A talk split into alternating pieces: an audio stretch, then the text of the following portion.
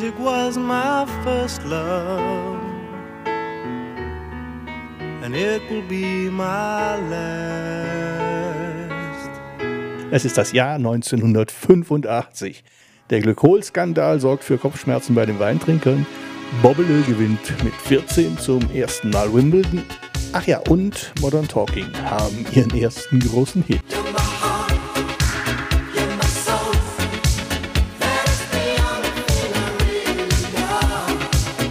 Und das sollte auch für mich noch wichtig werden. Denn nach dem ersten Jahr meiner Umschulung zum Industriekaufmann steht jetzt das Betriebspraktikum an. Hier soll ich dann nach der ganzen Theorie des Kaufmannsberufes auch mit der Realität in den Unternehmen konfrontiert werden. Um bei der Suche nach einem Praktikumsplatz zu unterstützen, gibt es vom Bildungswerk der DAG eine Liste mit Unternehmen, die bereits Praktika angeboten haben. Naja, mäßig begeistert nehme ich die Liste mit nach Hause. Hier überfliege ich die aufgeführten Firmen und dann ist ein entscheidender Moment in meinem Leben.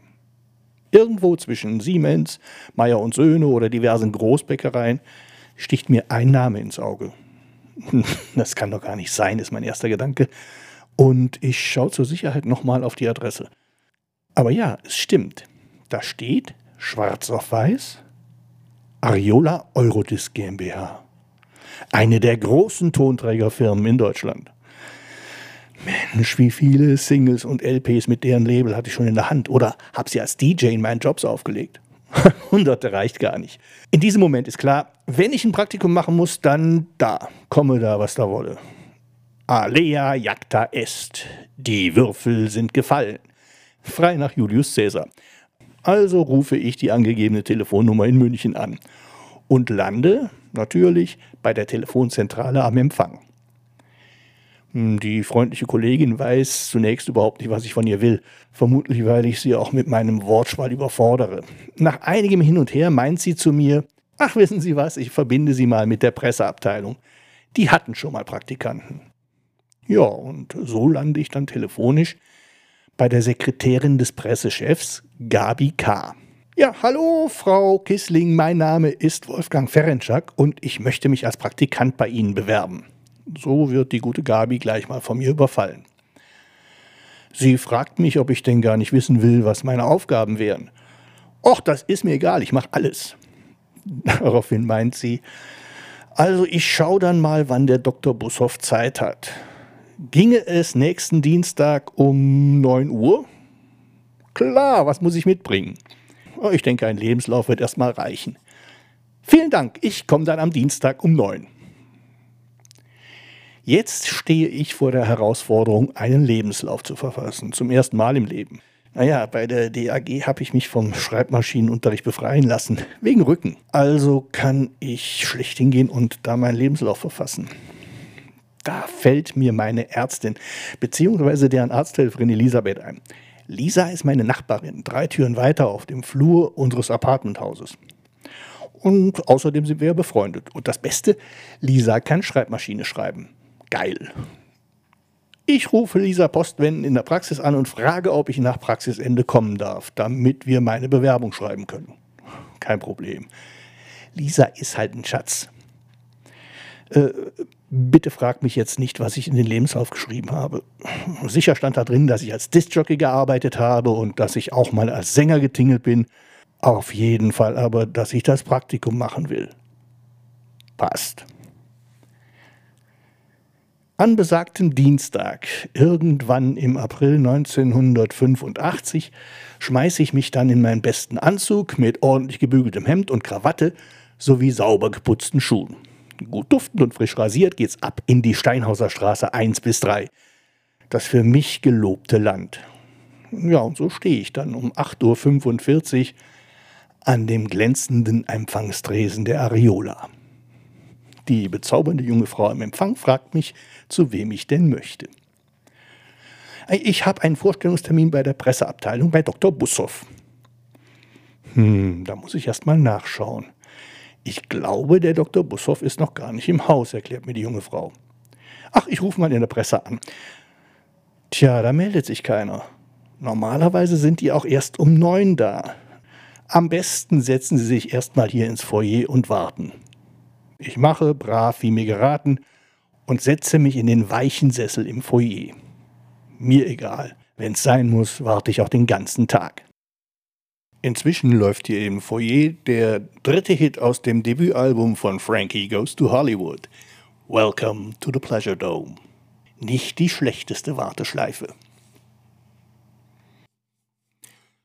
Holly Johnson, den Sänger von Frankie Goes to Hollywood, treffe ich übrigens dann 1990 zur Veröffentlichung von Americanos, seiner ersten Solo-Single, zum Interview. Aber dazu mehr, wenn es soweit ist. Jetzt sitze ich also da und schaue möglichst unauffällig, ob ich vielleicht einen der berühmten Stars sehe, die ich aus der ZDF-Hitparade, Elia Richters Disco oder dem Musikladen kenne. Was ich zu dem Zeitpunkt noch nicht weiß, ist, dass die Stars in der Regel erst gegen Mittag auftauchen und dann auch nicht durchs Foyer müssen. Wurscht, ich bin gespannt wie ein Flitzebogen. Um kurz nach neun winkt die Empfangsdame eine Frau, so Mitte 30, an den Tresen und erklärt ihr, dass ich auf den Dr. Bussow warte. Hm, daraufhin kommt sie zu mir und stellt sich als Rosi Bettstein vor, eine Assistentin von Dr. Bussow. Ich gebe ihr meine schwitzige Hand und sie nimmt mich mit durch die elektrische Schiebetür, die ins Reich der Musik führt. Wir müssen nur eine Treppe hoch, was ich schade finde, weil meine Hoffnung, Stars zu sehen, damit natürlich deutlich schwindet. Dann macht sie die Schwingtür zur Promotion-Abteilung auf, die in einen langen, gewinkelten Gang führt, an dessen Ende die Presseabteilung liegt. Das ist der Moment. Hier, wo die Wände gepflastert sind, mit gerahmten Schallplatten, mit Awards, mit Plakaten für Konzerte, hier kriegen die mich nur mit den Füßen nach vorn raus. Das ist mein erster Gedanke. Dann gehe ich im Windschatten von Rosi an grauen Bürotüren vorbei. Die meisten noch geschlossen. Aber da steht auf den Schildern Radio-Promotion, Diskotheken-Promotion, Klassik-Promotion und last but not least Presse-Promotion. Hier bin ich Mensch. Hier will ich rein. Zum ersten Mal in meinem Leben weiß ich ganz genau, was ich will. Hier und nur hier will ich arbeiten. Am Ende des Flurs auf der Kopfseite kommen wir dann in ein Büro mit zwei großen Aktenschränken, in denen Hängeordner untergebracht sind. Darüber weitere Aktenschränke und die sind voll mit Schallplatten. Wow! Hier treffe ich dann auch auf Gabi K., mit der ich telefoniert habe. Eine attraktive junge Frau, wenige Jahre älter als ich. Hallo, ich bin Gabi K. Der Dr. Bussow ist noch nicht da. Setzen Sie sich doch hin. Er wird sicher gleich kommen. Also mache ich wieder Sitz und warte. In der Zwischenzeit schaue ich, was auf den Schreibtischen liegt. Da gibt's Schallplatten, Tageszeitungen, Musikzeitschriften, Stadtmagazine, alle teilweise zerschnitten. Hm, was soll das? Die kann man doch gar nicht mehr lesen. Und dann inspiziere ich, so gut es von meinem Stuhl aus möglich ist, die Reiter der Hängeordner. Und auf jedem dieser Reiter steht ein Name, der für einen Musiker oder eine Band steht. Unglaublich, das sind hunderte Ordner. Ah, was da wohl drin ist. Nach gut zehn Minuten kommt dann ein Mann mit schütterem Haar und Brille den Gang herunter, biegt jedoch vor der Tür zur Presseabteilung links ab. Wieder nix. Doch wenige Augenblicke später steht er dann in dem Büro, wo ich warte. Allerdings kommt er aus einem Nebenraum, den ich gar nicht gesehen habe. Gabi K. spricht ihn an. Hallo, Hans-Peter, hier ist der junge Mann, der sich als Praktikant bewirbt. Oh, ist das heute? antwortet HP. Er kommt zu mir und begrüßt mich. Äh, ja, tut mir leid, dass wir hier nicht immer schon um 9 Uhr im Büro sind. Äh, ich bin übrigens Hans-Peter Bushoff, der Pressechef. Er nimmt sich einen Kaffee und geht vor mir her in das Büro, aus dem er kam. Äh, Hans-Peter Bushoff Dr. Hans-Peter Bushoff ist so ganz anders, als ich mir den Pressechef einer Plattenfirma vorgestellt habe. Irgendwie das Gegenteil von flippig oder modern. Eher so der Typ ruhiger Professor. Naja, flippig hin oder her, der Mann entscheidet schließlich über meine Zukunft. Also Konzentration. In seinem Büro darf ich vor dem Schreibtisch Platz nehmen. Auch hier gibt es eine Menge musikalischer Preziosen, wie unterschriebene Albumcover oder goldene Schallplatten. Also, Sie sind Wolfgang Ferenczak. Spricht man das so? Äh, ich stelle mich da so brav vor. Ja, fast. Es heißt Ferenczak, aber äh, schon fast richtig. Was danach kommt, ja, frag mich bitte nicht. Das ist völlig in Trance an mir vorbeigegangen. Ich weiß noch, dass HP von mir wissen wollte, welche fünf LPs ich auf eine einsame Insel mitnehmen würde. Äh, also falls du aus Digital Native bist, ähm, eine LP war eine Vinylplatte mit mehreren Songs drauf, gab es dann später auch als CD und, heute streamt man es als Album. Okay? Äh, also, jedenfalls egal. Äh, das war jetzt geschichtlicher Diskurs. Dann jedenfalls hat er mir erklärt, dass ich nicht viel für meine Kaufmannsausbildung lernen würde, aber dafür die Promotionarbeit lernen kann. das ist mir egal. Das Kaufmännische kann ich sowieso, aber diese Chance bekomme ich nur einmal, habe ich daraufhin geantwortet.